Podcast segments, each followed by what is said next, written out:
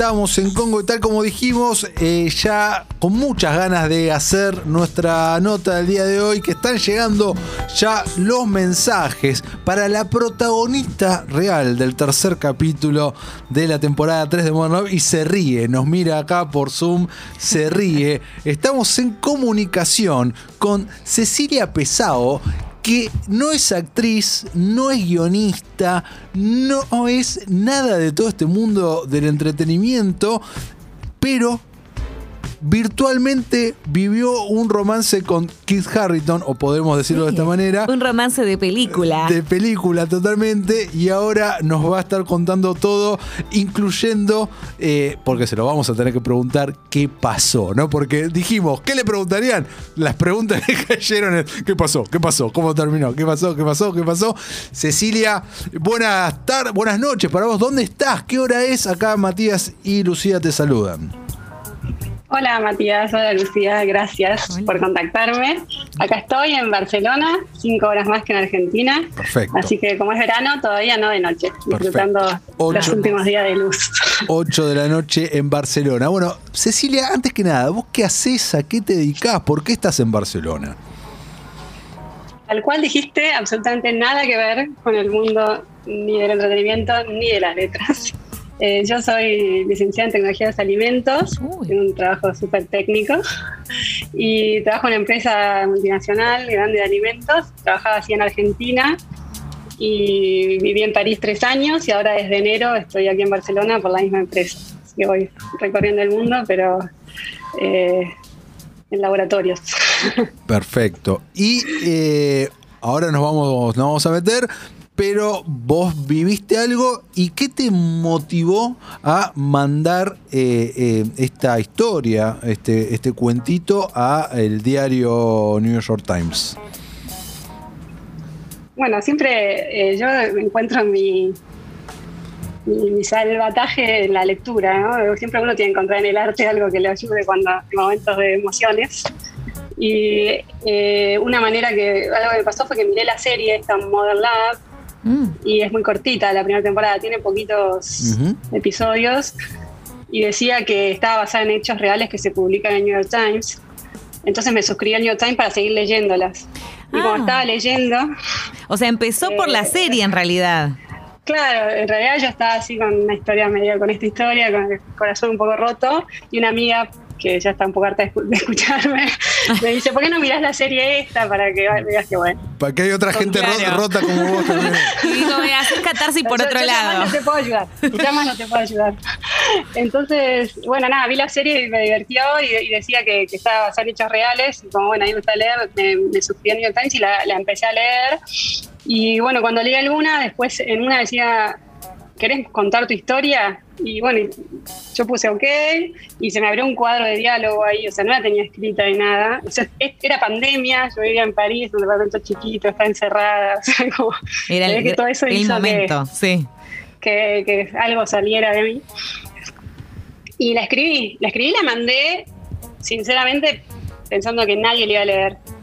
Uno, porque en Estados Unidos a la gente le gustó mucho estas cosas, no sé qué, hizo muchos, otra que, bueno, yo no soy nativa de inglés, entonces por ahí no está de la mejor manera escrita. Así que me llegó enseguida un email de New York Times y yo no lo abrí porque pensé que era un gracias por participar. Y me vuelve a llegar otro email. Y ahí lo abro y me dice, estamos queriendo contactar. Y bueno, y ahí empieza todo. ah, bueno, pará, vamos a ese programa. Qué bueno ese mail. No, sí. Vamos, a esa parte, ¿no? ¿Cómo, es la publicación, entonces? Antes de llegar a, la serie, ¿cómo, ¿cómo fue eso? ¿Cuándo se publicó? Ahí cuando. Eso fue, yo, eh, a mí toda esta historia me pasó en febrero, que fue antes del, del, COVID o, previo al COVID, cuando todavía no se sabía qué iba a pasar. Medio ahí. Y esto fue como al marzo más o menos, o sea, ya estábamos encerrados. Y bueno, ahí cuando me escribe la persona de Times, me dice, mira, soy la jefa de redacción de acá, mi equipo leyó tu historia, pero tenemos que chequear, porque ellos chequean que no seas un escritor tratando de ah. publicar, que ah. sea verdad. De hecho, me pidieron fotos del, si tenía el ticket del tren. ¡Excelente! Estos datos son muy buenos. ¿Qué más te, pará, ¿qué más te pidieron? me pidieron el ticket del tren. Eh, bueno, después me pidieron fotos, si tenía fotos del momento, del viaje, mostrar que bueno, ¿Tenías? De hecho, en el diario publicaron, primero lo publicaron y ahí me dijeron, bueno, eh, tenían que ser 100 palabras y yo había escrito poner un poquito más de 100, entonces, bueno, tuvimos que retocar ahí, así que la editaron y la publicó en el diario digital, la versión digital del diario, que se publica una vez por semana, una columna, que son estas historias cortitas de 100 palabras. Yo no podía creer, porque yo de verdad, insisto, yo pensaba que nadie le iba a leerlo, hice un poco de catarsis y nunca jamás pensando que alguien iba a leerlo. Tal cual. Y a la semana siguiente me vuelve a contactar la misma chica de ahí, y dice, mira, Cecilia, la verdad que tuvo mucho, mucho éxito de historia en la versión digital, así que la vamos a publicar en la versión impresa del, domingo. No, me muero, ¿cómo fue escalando? Para, quiero hacer un paréntesis. ¿Tenías los tickets a todo esto del tren y alguna foto del momento? ¿Eso lo, tenías? Eh, tenía una, lo tenía los tickets del tren, sí. Ah, mira. así que eso lo, lo, tenía. Y foto del momento no, pero ahí la foto con la que subieron era una foto de, de John París ya, ya encerrada con máscara.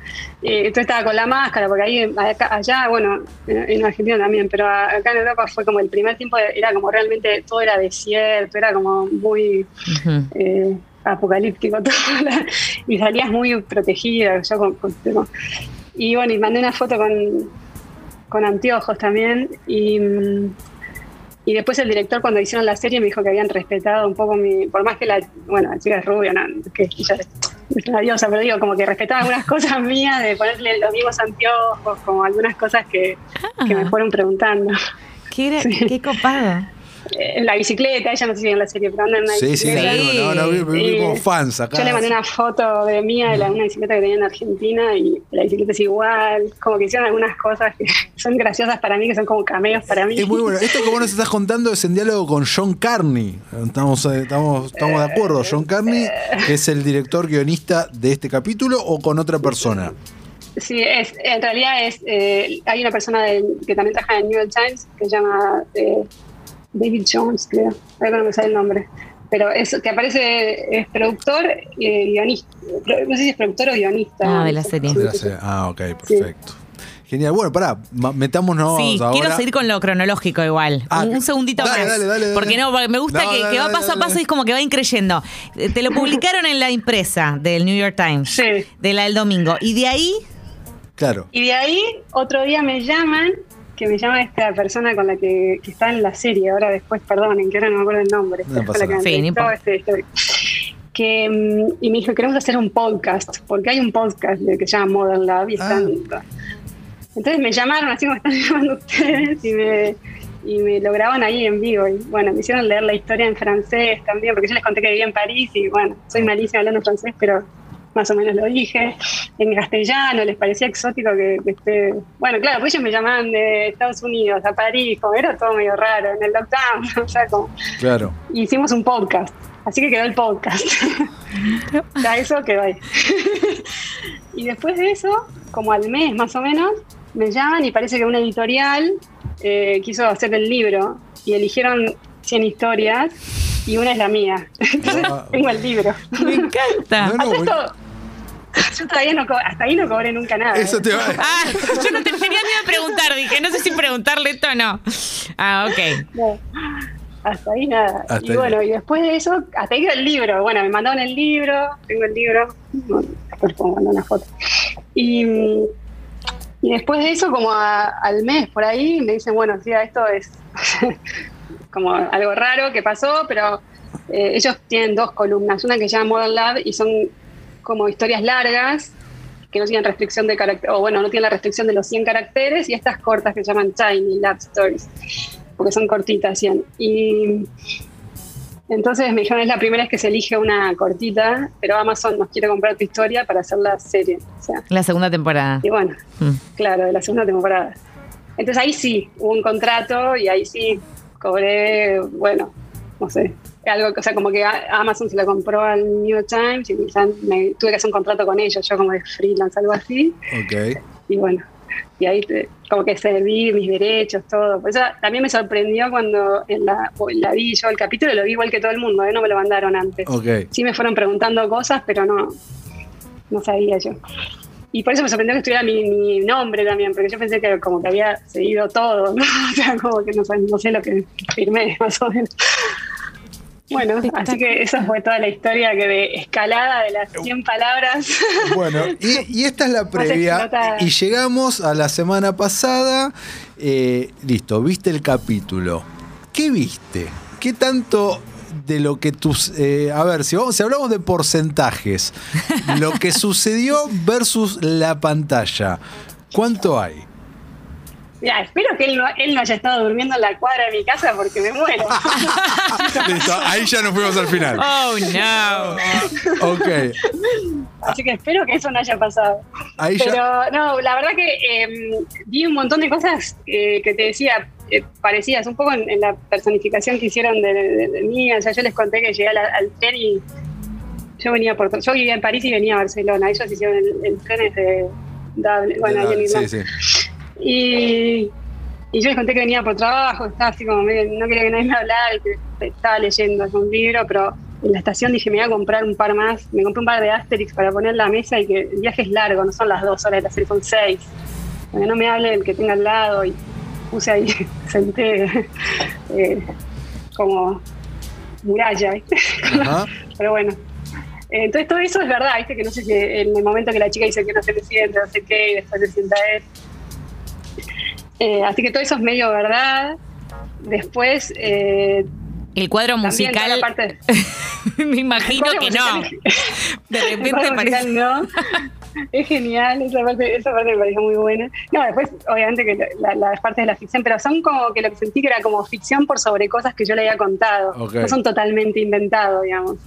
Eh, entonces, eso me parecía bueno, porque yo no mira digo, no me siento alejada de lo que si bien obviamente está aficionado, bueno, claramente yo no soy Lucy y él no era Jon Snow, pero como la, este, pero la verdad que estuvo, nada, eso me, gustó, como que digo, no, no fue que la, no es que fue solamente un disparador de la idea, sino que fue como, bueno, hacer crecer también 100 palabras a 35 minutos, ¿no? A ver, eh, para, quiero, acá necesito meter una pausa y alejarme entonces de la ficción y que nos cuentes vos la historia.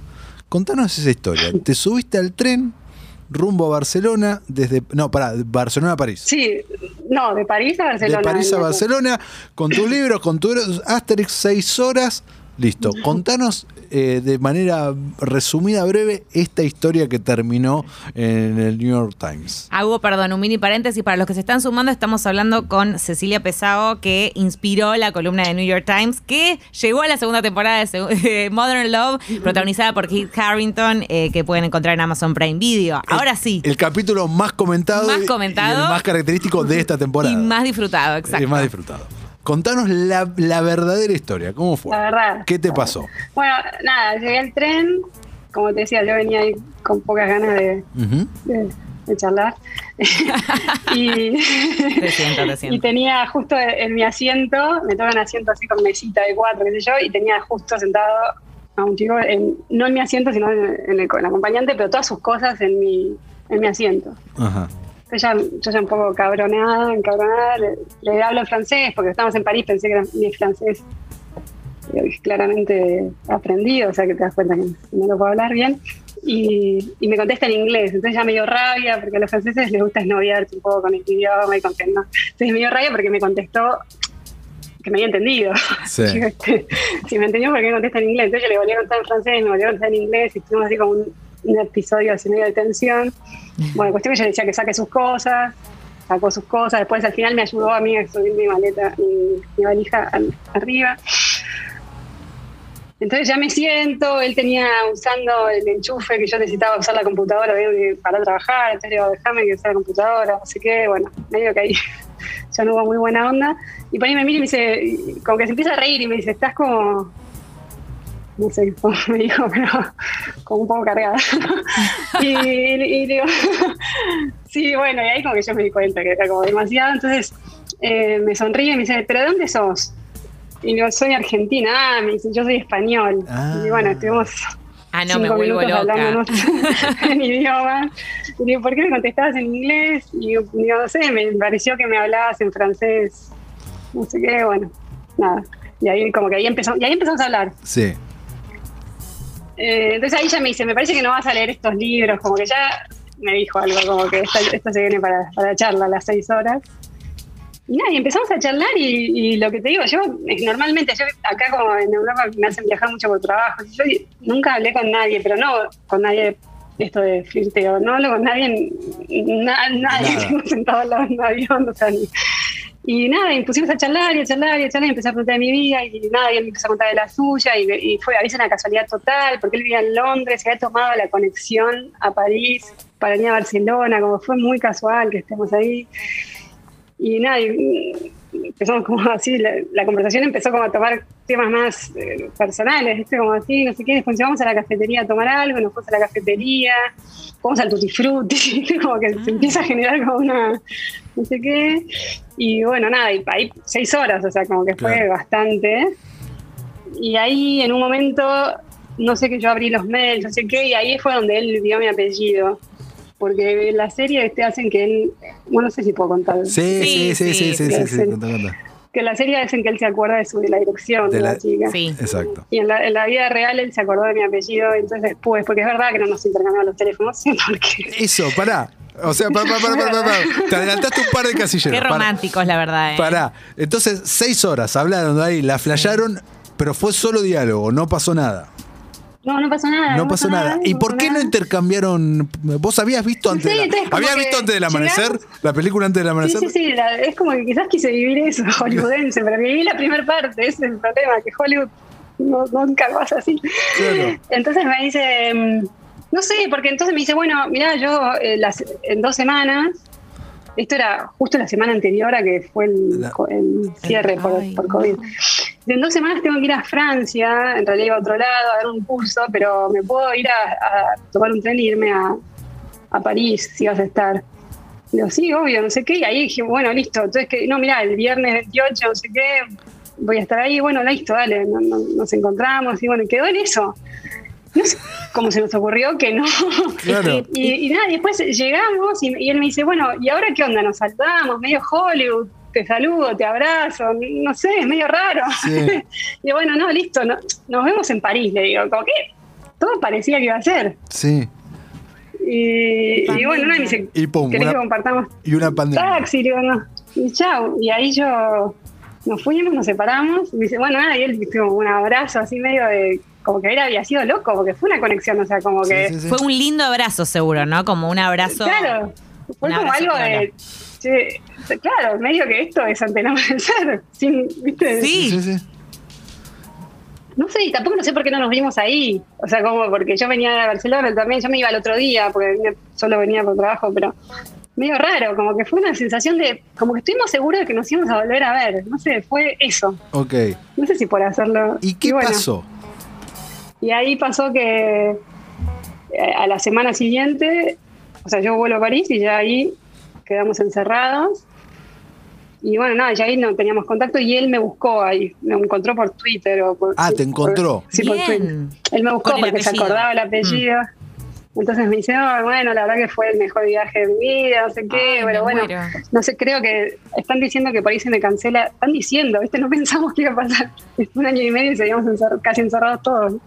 Están diciendo que por ahí se cierra, pero no creo que tratar de, tratar de viajar igual, eh, avísame. Digo, sí, yo estoy acá y acá estamos encerrados, decía yo, ¿viste? Como que en Barcelona, en España fue después, no sé, Dice, sí, me parece que yo no puedo volver a Londres, que me tengo que quedar acá. Y era todo medio raro hasta que quedamos encerrados.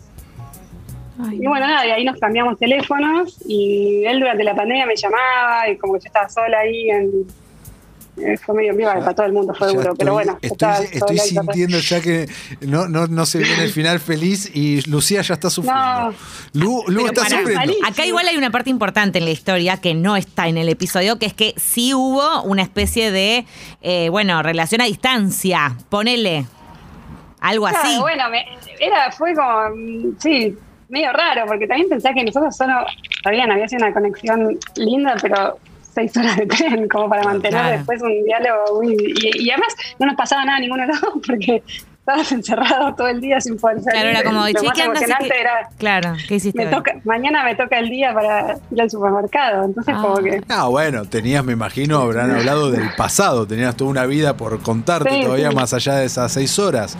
Y, y, bueno, y nada, y después fuimos hablando y nada, y no, esto me está lastimando el corazón, pero pará, la historia llegó a una multiplataforma, está en Amazon, él es Kit Harrington, él de repente un día se despertó y dijo, soy Jon Snow. ¿Qué pasó con eso? ¿Él sabe esto? Eh, y yo nunca le conté. No. No le conté ni que escrito en el New York Times, porque dejamos de hablar y después no sé, no sé, no sé, que por ahí está, no, no tengo idea, que entonces yo, chao, no para, para, para. Vos me estás diciendo, desde que te la voy a fantinear, que desde hace un par de semanas que esto se que esto salió, ¿no hablaron?